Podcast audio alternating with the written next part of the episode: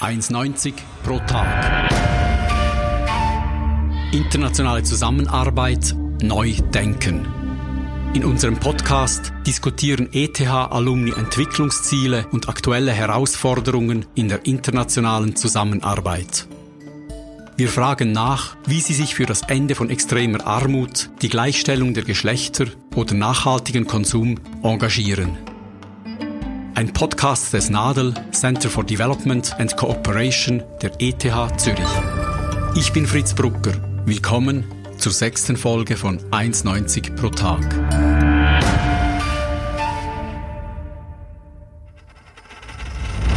Heute begrüße ich Manuela Ernst. Bei ihrer Arbeit dreht sich alles um Migration. Ihre berufliche Laufbahn startete die Politikwissenschaftlerin im Staatssekretariat für Migration, wo sie Asylanhörungen führte und dann ein Team leitete, das für die Asylpraxis der Länder des Nahen Ostens verantwortlich war. Später war Manuela Ernst Beauftragte für den Schutz von intern vertriebenen Menschen in Flüchtlingslagern in Ostafrika und im Irak. Nach ihrer Rückkehr übernahm Manuela Ernst für das Schweizerische Rote Kreuz die Leitung des Ambulatoriums für Folter- und Kriegsopfer in Bern.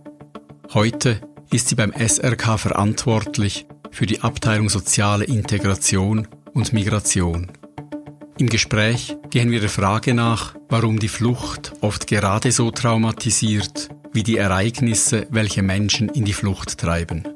Wie die Entwicklungszusammenarbeit bessere Antworten auf die Herausforderungen der Migration finden kann und was 15 Jahre Engagement für Menschen auf der Flucht mit dem Menschen Manuela Ernst gemacht haben. Manuela, herzlich willkommen. Danke, dass du dir Zeit nimmst. Vielen Dank für die Einladung. Du hast dich, äh, Manuela, in den letzten 15 Jahren voll und ganz für Menschen auf der Flucht eingesetzt. Was hat das mit dem Menschen Manuela Ernst gemacht? Das ist eine gute Frage. Man wird wahrscheinlich schon realistischer in dem Sinne, dass der Glaube an das Gute im Menschen vielleicht nicht größer wird. Also ich glaube, die Dinge, die man in einem Konfliktgebiet wie dem Irak, aber auch in einem Ambulatorium für Folter- und Kriegsopfer sieht und hört, äh, die führen einem schon vor Auge, was die die Abgründe des Menschen sind und zu was wir, und ich sage bewusst wir, fähig sind. Äh, also ich glaube nicht, dass das manche Leute sind, die Bösen, die sogenannten Bösen, die dazu fähig sind, sondern wir alle wären zu ganz viel fähig, wenn wir in, in gewissen Situationen äh, uns befinden. Und das ähm, fand ich sehr eindrücklich und ich glaube, das hat mich auch geprägt. Wenn eine, eine intern vertriebene Frau, eine, eine verwitwete Frau ihr eigenes eigenes Kind verkauft, um überleben zu können, ist sie dann Opfer oder Täterin. Das war extrem eindrücklich, immer auch diese verschwommenen Grenzen zu sehen in dieser gesamten Konstellation. Gleichzeitig denke ich, die Arbeit, die ich mache oder die ich gemacht habe, die mich noch mal mehr daran erinnert, wie, wie glücklich man sich schätzen kann, wenn man äh, eben beispielsweise in der Schweiz oder in einem westlichen Land geboren wurde. Und wie schnell aber auch äh, die die Situationen sich ändern können und dass es nicht selbstverständlich ist, dass wir immer Aufnahmegesellschaften sind, äh, äh, sondern dass sich solche Konstellationen eben auch relativ schnell verändern können. Also ich glaube, in Syrien hätte vor elf, zwölf Jahren niemand gedacht, dass eine solche Katastrophe möglich wäre. Und jetzt befindet sich ein großer Anteil der Bevölkerung auf der Flucht. Und ich glaube, dieses Bewusstsein, dass äh, dass es sich immer nur um eine Momentaufnahme handelt, die Situation, in der man sich befindet. Das hat sich äh, schon herauskristallisiert bei mir in den letzten 15 Jahren. Du warst bis vor kurzem verantwortlich für das Ambulatorium für Folter- und Kriegsopfer des SRK in Bern. Wie viele Menschen suchen jedes Jahr Hilfe im Ambulatorium?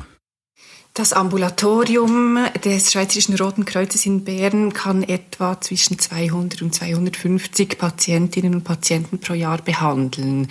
Das sagt aber nichts aus über die effektive Nachfrage nach solchen Behandlungsplätzen. Das sind einfach die Kapazitäten, die wir haben. effektiv hätten sehr viel mehr äh, betroffene Personen Bedarf an einem Behandlungsplatz.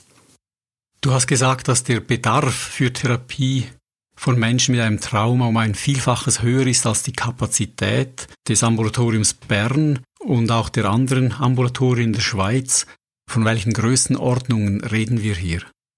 Ja, das ist sehr schwierig, weil es keine aktuelle Bedarfserhebung gibt in der Schweiz. Seit 2014 sind es rund 150.000 Personen, die ein Asylgesuch gestellt haben in der Schweiz. Und davon können oder konnten etwa 60 Prozent in irgendeiner Form bleiben. Und aufgrund von äh, internationalen Studien weiß man, dass etwa 40 bis 50 Prozent aller geflüchteten Personen an einer Traumafolgerkrankung leiden. Und daraus kann man in etwa ableiten, wie viele Personen in der Schweiz leben, die eben traumatisiert sind aufgrund ihrer Vorgeschichte oder aufgrund der Flucht und wie hoch eigentlich auch der Bedarf an Therapieplätzen wäre. Es gibt in der Schweiz insgesamt fünf spezialisierte Therapiezentren für traumatisierte Geflüchtete. Und insgesamt können diese fünf Zentren etwas über 1000 Personen pro Jahr behandeln. Und wenn man das jetzt eben ins Verhältnis setzt, wird etwa klar, dass ganz, ganz viele traumatisierte Geflüchtete derzeit unbehandelt äh, in der Schweiz leben. Jetzt reden wir immer von Personen mit einer Traumatisierung. Was ist eigentlich ein Trauma und was sind Erlebnisse, die zu einem Trauma führen? Also ein traumatisches Ereignis liegt dann vor, wenn eine Person mit dem Tod konfrontiert war oder mit einer ernsthaften Verletzung von sich selber oder von einer anderen Person. Also auch wenn man das vielleicht äh, bei einer anderen Person sieht, wenn, wenn man sieht, wie jemand äh, vielleicht hingerichtet wurde oder wie jemand einen Unfall hatte, dann kann das traumatisierend sein und die Reaktion der betroffenen äh, Person umfasst Hilflosigkeit und intensive Furcht und übersteigt eben die individuellen Fähigkeiten, die Situation zu kontrollieren. Also das ist das, was man unter einem traumatischen Erlebnis äh, sich vorstellt, äh, sich vorstellen kann oder wie man das definiert. Äh, jetzt ist es aber so, dass nicht alle traumatischen Erlebnisse dann auch zwingend zu einer Traumafolgerkrankung führen müssen. Und da unterscheidet man einerseits äh, nach traumatischen Ereignissen, die einmal passiert sind und solchen, die dann mehrmals oder wiederholt aufgetreten sind. Also beispielsweise, äh, wenn man einmal eine Vergewaltigung erlebt hat oder wenn das mehrmals passiert ist. Man unterscheidet andererseits sogenannte traumatische Erlebnisse, die von Menschen verursacht wurden, gegenüber traumatischen Erlebnissen, die durch die Natur ausgelöst wurden. Also beispielsweise ein äh, Erdbeben wäre dann eben Natur, durch die Natur ausgelöst, währenddem ein kriegisches Ereignis oder eine Vergewaltigung äh, durch einen Menschen verursacht wäre. Und wenn man jetzt diese Typen kombiniert, dann kann man sagen, dass traumatische Erlebnisse, die wiederholt stattgefunden haben und und durch Menschen verursacht wurden, die höchste Wahrscheinlichkeit haben, dass sie eine Traumafolgeerkrankung auslösen. Und wenn man jetzt an die Geschichten denkt, die geflüchtete Personen erlebt haben, dann ist es eben oft genau äh, diese Art von Erlebnissen, also wiederholte Erlebnisse, wie beispielsweise kriegerische Erlebnisse, die über längere Zeit andauern oder äh, Foltererlebnisse, die immer wieder geschehen sind und dann eben auch häufig Erlebnisse, die durch Menschen verursacht sind und in dem Sinn auch eben oft zu chronischen Traumafolgeerkrankungen führen. Und sind solche Erlebnisse, sind das immer Erlebnisse, die quasi im Ursprungsland stattfinden und die Menschen dann auch in die Flucht treiben oder dazu bringen zu fliehen?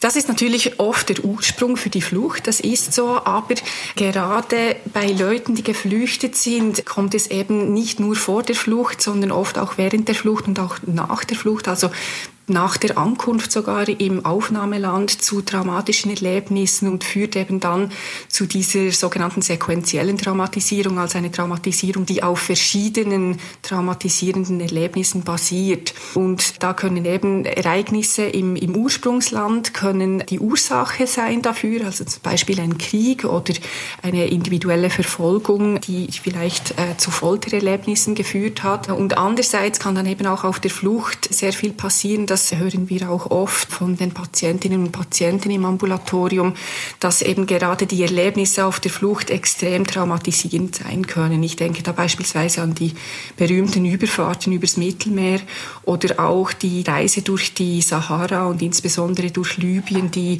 äh, oft mit massiven Menschenrechtsverletzungen einhergeht und wo, wo sehr viel traumatisierende Erlebnisse passieren, äh, bevor eine Person dann effektiv in einem Aufnahmeland wie beispielsweise der Schweiz ankommt.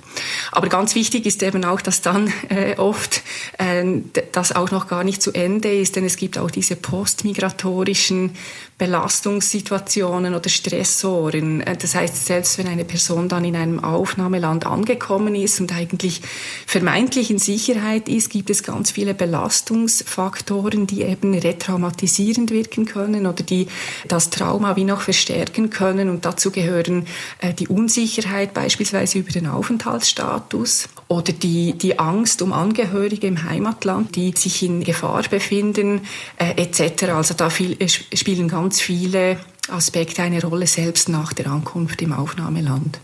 Was heißt all das für die Integration von Menschen in die Gesellschaft des Aufnahmelandes? Ja, es gibt dazu Studien und es ist ja eigentlich auch intuitiv äh, nachvollziehbar, dass es einen starken Zusammenhang gibt zwischen der psychischen Gesundheit einer Person und ihrer äh, sozialen Integration. Also wenn jemand psychisch krank ist, dann hat er besondere Schwierigkeiten, sich zu integrieren. Und wenn die Person dann schlecht integriert ist, hat dies wiederum einen negativen Effekt auf die psychische Gesundheit. Also das ist ein Teufelskreis. Und dementsprechend ist es eben sehr wichtig, dass Traumatisierungen sehr früh erkannt werden und eben auch früh behandelt werden können. Denn je länger man wartet, desto höher ist auch die Wahrscheinlichkeit einer Chronifizierung Chronifizierung einer Traumafolgeerkrankung. Nebst dem individuellen Leiden der betroffenen Personen führt dies auch zu enormen Folgekosten für die Gesellschaft. Also im Gesundheitsbereich einerseits, aber andererseits auch soziale Folgekosten, wenn diese Personen dann äh, sich nicht so integrieren können, wie sie das möchten oder wie wir das möchten. Äh, und dementsprechend ist es eben extrem wichtig, äh, diese Früherkennungsmechanismen zu haben und auch genügend Therapieplätze oder äh, Unterstützungsangebote zu haben, um diese Personen Personen äh, begleiten zu können. Du hast auch erwähnt, dass auf der Flucht selber ebenfalls Traumatisierungen stattfinden, und zwar recht häufig. Jetzt ist es aber so, dass die Möglichkeit, auf einer Schweizer Botschaft ein humanitäres Visum zu beantragen, mit dem die Asylsuchenden dann direkt in die Schweiz einreisen könnten, das wird heute sehr restriktiv gehandhabt. Gemäß Studien kann man davon ausgehen, dass etwa 90 Prozent aller geflüchteten Menschen, die in der Europäischen Union entweder als Flüchtlinge anerkannt wurden oder einen anderen Schutzstatus erhalten haben, illegal in die EU gelangt sind. Sprich, wir anerkennen, dass diese Personen eigentlich ein Recht auf Schutz haben, denn sie haben ja diesen Status bekommen. Aber sie müssen illegal zu uns reisen, äh, sonst anerkennen wir diesen Schutzstatus nicht. Und das ist äh, ein, ein Paradox. Daher wäre es eben wichtig, dass es legale Zugangswege für solche Personen gibt.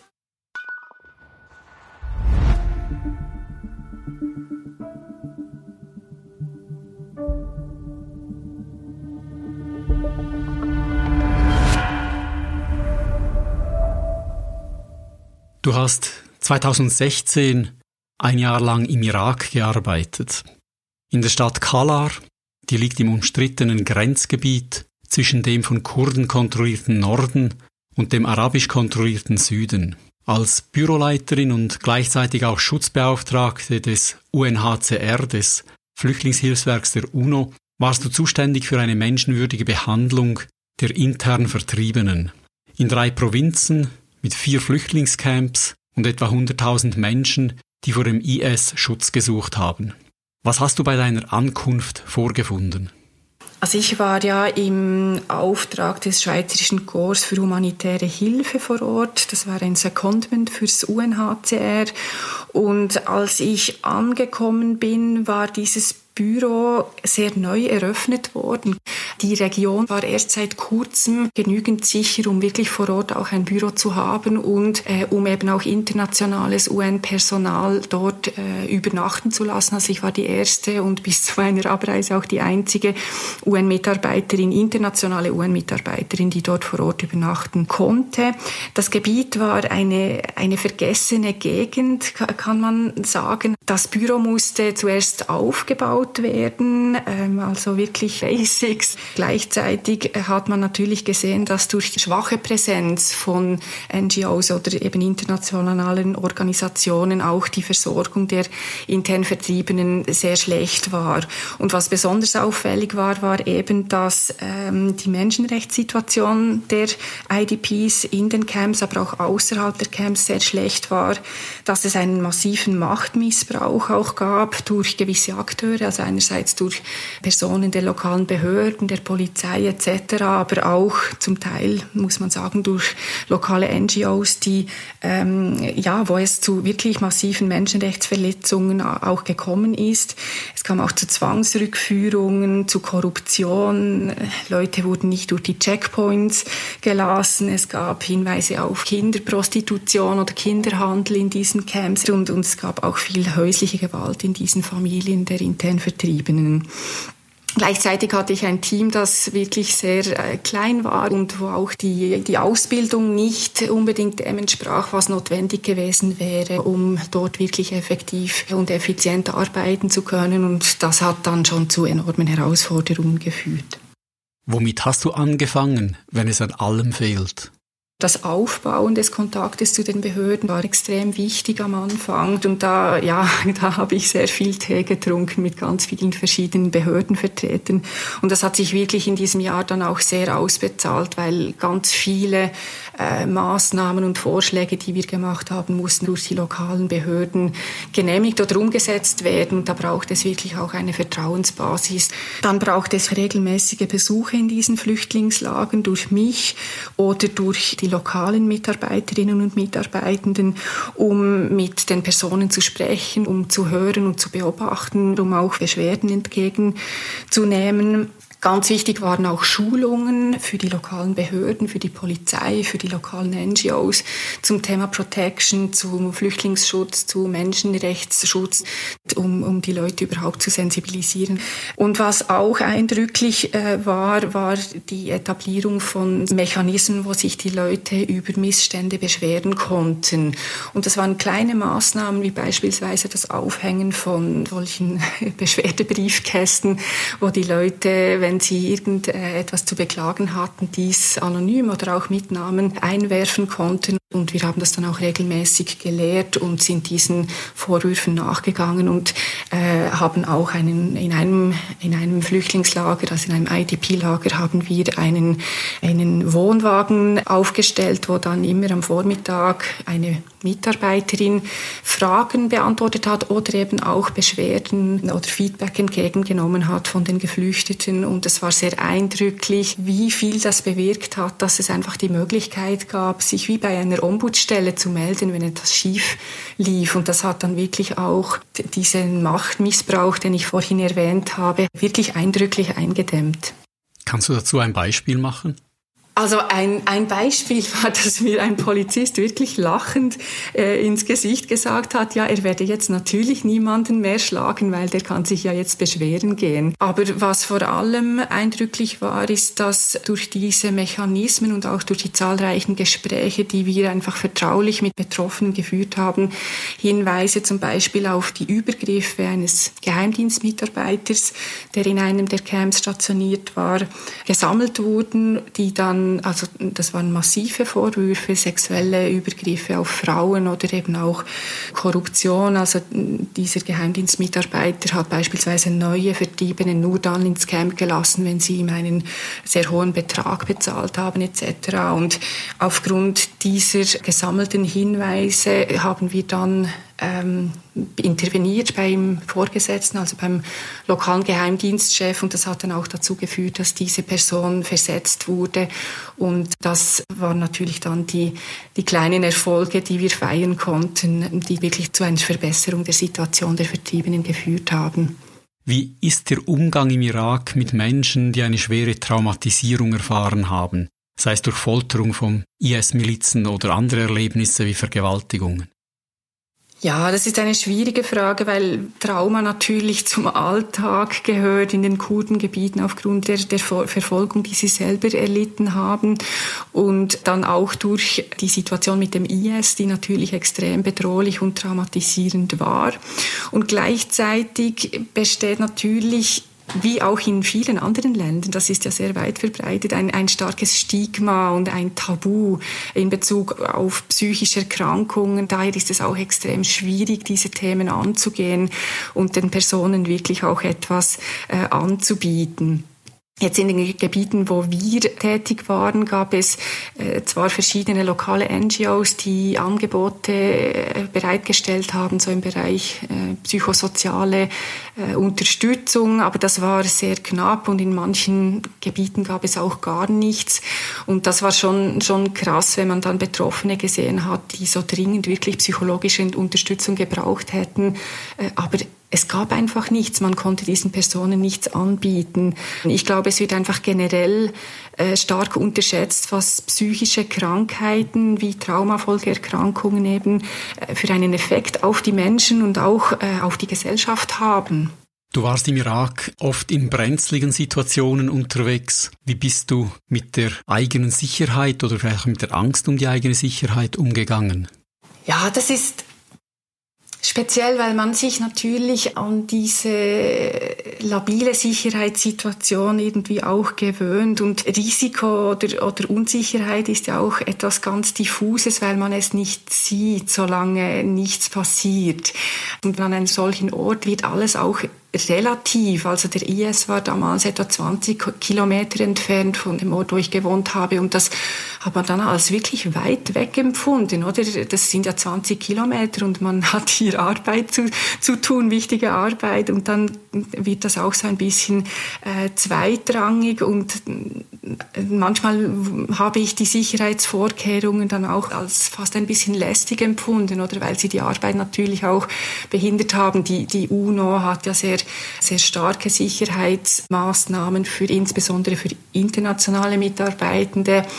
Also für, für den Besuch in zwei der vier Camps, wo ich zuständig war, musste ich beispielsweise immer mit zwei gepanzerten Fahrzeugen hingehen und mit sechs bewaffneten Polizisten, die mich begleitet haben und man durfte sich nur für gewisse, eine gewisse Zeit dort aufhalten etc. Und das äh, ist natürlich dann auch schwierig so zu arbeiten. Also wie soll man vertrauliche Gespräche mit Geflüchteten führen, wenn dann sechs bewaffnete Polizisten um einen herumschwirren?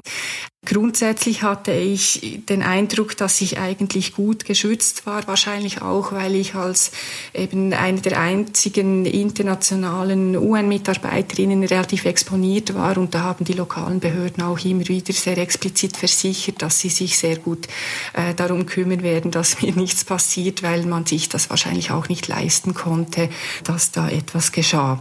Aber ja, das ist ist immer schwierig äh, einzuschätzen und ich kann natürlich jetzt auch so sprechen, weil nichts passiert ist. Wahrscheinlich würde ich auch anders reden, wenn mir wirklich etwas zugestoßen wäre. Ein solcher Einsatz geht ganz offensichtlich auch an die Substanz. Du hast mir im Vorgespräch gesagt, dass du ganz bewusst diese Aufgabe im Irak gewählt hast, weil du zuvor in Kenia nicht nahe genug bei den Betroffenen warst. Hast du deinen Entscheid in den Irak zu gehen jemals bereut? Nein, ich habe nie bereut, nicht einmal eine Sekunde, würde ich sagen. Das war für mich wirklich ein, ähm, eine extrem wertvolle Erfahrung, eine lehrreiche Erfahrung und wahrscheinlich das Jahr, in dem ich am meisten gelernt habe in meinem ganzen Leben. Ähm, aber es ist so, die Belastung war extrem, wenn es um so hohe Güter geht, wie, wie den Schutz von Leben oder um Übergriffe auf Personen und es nie genug ist. Also auch wenn man 24 Stunden arbeitet, arbeiten würde, wäre es nicht genug, dann ist es extrem schwer, am Abend irgendwann den Computer runterzufahren und einen Roman zu lesen. Das ist wirklich eine große Herausforderung, dort auch dann irgendwie die Balance zu finden.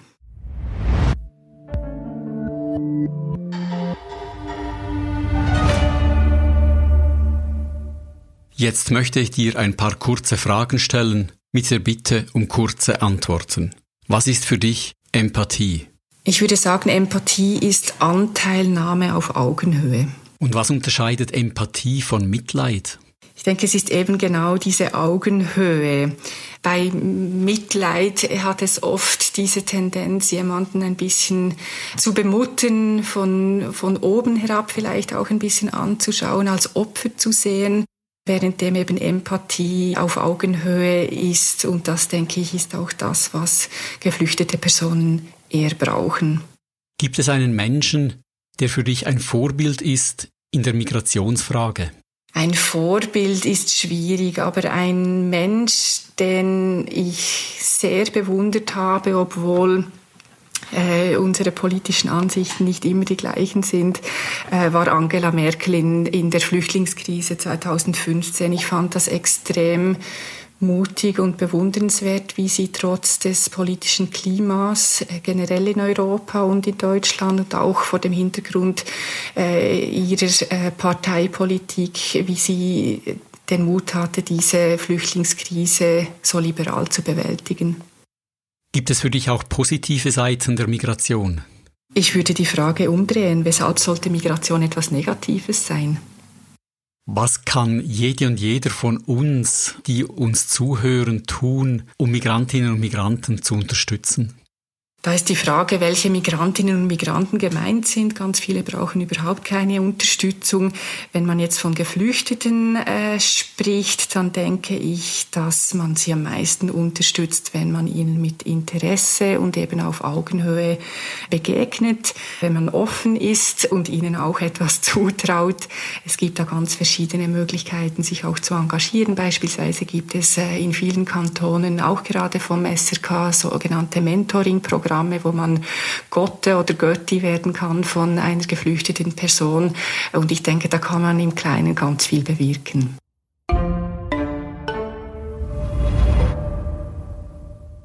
Die Ausbildung am Nadel, die hatte vor zehn Jahren, als du das Studium gemacht hast, keinen spezifischen Fokus auf Migration. Hat dir diese Ausbildung für deine spätere Tätigkeit trotzdem etwas gebracht? Ja, das ist so. Der Fokus war damals sicher weniger auf Themen wie Protection, Migration oder Menschenrecht etc. Ich habe trotzdem den Eindruck, dass mir das Nadel, der, der MAS am Nadel viel gebracht hat, weil es mir ein breites Grundlagenwissen im Bereich internationale Zusammenarbeit angeboten hat und insbesondere auch der Projekteinsatz in Serbien, der ja dann eben im, im Migrationsbereich war, äh, der war sehr wertvoll als praktische Erfahrung und als Einstieg in dieses Berufsfeld. Und dann nicht zuletzt auch die Kontakte, die ich seit dem Nadel oder durch das Nadel habe und die, die ich immer noch habe, privat und beruflich, die sind extrem wertvoll und möchte ich nicht missen. Heute ist die Migration definitiv in der Entwicklungszusammenarbeit angekommen. So erwarten Politikerinnen und Politiker heute, dass durch Entwicklungsprojekte Migration reduziert wird. Wie realistisch sind aufgrund deiner Erfahrungen solche Erwartungen? Ja, also der Zusammenhang zwischen Migration und Entwicklung ist ja bekanntlich sehr komplex und ich denke, dass dieser Zusammenhang auch anerkannt und genutzt wird, ist wichtig und richtig. Daher ist es sicher gut, wenn solche Synergien genützt werden, beispielsweise wenn das Potenzial von Rückkehrenden in den Herkunftsländern dann genutzt wird oder wenn die Wichtigkeit dieser Rücküberweisungen von Migrantinnen und Migranten, also dieser sogenannten Remittances, wirklich genutzt wird, um vor Ort dann wirklich auch etwas zu bewirken. Was ich problematisch finde, ist aber die Instrumentalisierung natürlich der Entwicklungszusammenarbeit für Migrations, für die Eindämmung von der Migration. Und da denke ich, da muss man sehr aufpassen, dass man nicht am Ziel vorbeischießt. Wenn wir in die unmittelbare Zukunft schauen, was ist die größte Herausforderung im Umgang mit Flucht und Migration, die auf uns zukommt? Ich denke, eine der ganz großen Herausforderungen wird wirklich der Umgang von Europa mit diesen Flucht- und Migrationsbewegungen sein. Im Moment sind ja die Asylgesuchszahlen aus verschiedenen Gründen eher tief.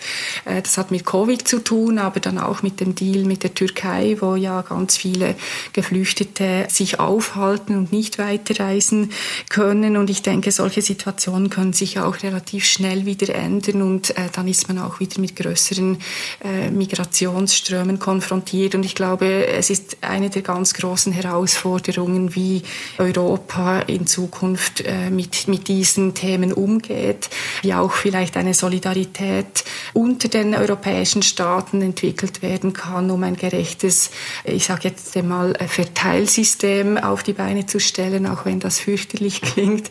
Eine große Herausforderung wird äh, aber auch sein, eben legale zu, äh, Zugangswege zu schaffen, dass eben Leute, die Schutz brauchen, nicht diesen gefährlichen Weg auf sich nehmen müssen, sondern äh, über andere Wege nach Europa kommen können. Und da haben wir große Herausforderungen vor uns. Angesichts all dieser Herausforderungen der politischen, der menschlichen Herausforderungen und auch der Erfahrung der dunklen Seiten im Mensch, was gibt dir Anlass zu Hoffnung?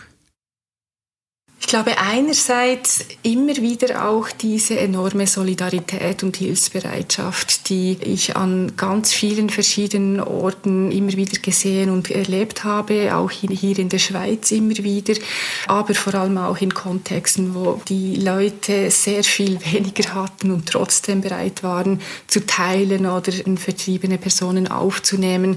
Also diese Menschlichkeit, die eben dann doch in vielen Situationen zum Vorschein kommt, die gibt mir schon äh, Anlass zu Hoffnung und andererseits wirklich auch die Widerstandskraft der Menschen oder das Potenzial der Menschen, sich auch nach ganz schlimmen Ereignissen immer wieder neu zu orientieren und Ressourcen zu mobilisieren, um irgendwie weiterleben zu können. Das sehen wir oft auch bei den Patientinnen und Patienten im Ambulatorium für Folter- und Kriegsopfer und das ist sehr eindrücklich und stimmt auch hoffnungsvoll. Manuela, ganz herzlichen Dank für dieses Gespräch. Ich danke dir. Das war 1,90 pro Tag. Heute zu Gast Manuela Ernst. Sie leitet beim Schweizerischen Roten Kreuz die Abteilung Soziale Integration und Migration. Links zu meinem Gast, zu Traumabelastungen von Kriegs- und Folteropfern sowie zu Migration finden Sie in den Show Notes zu dieser Episode und auf unserer Website nadel.ethz.ch slash podcast. Schön waren Sie dabei und bis bald auf dem gleichen Kanal. Dann ist Raphael Schilling zu Gast. Wir reden über globale Wertschöpfungsketten und die sozialen und ökologischen Herausforderungen bei der Beschaffung von Rohstoffen. Und über die Aufgabe, Konsumenten von nachhaltigen Produkten zu überzeugen. Raphael Schilling ist Projektleiter im Bereich Nachhaltigkeit bei Coop Schweiz.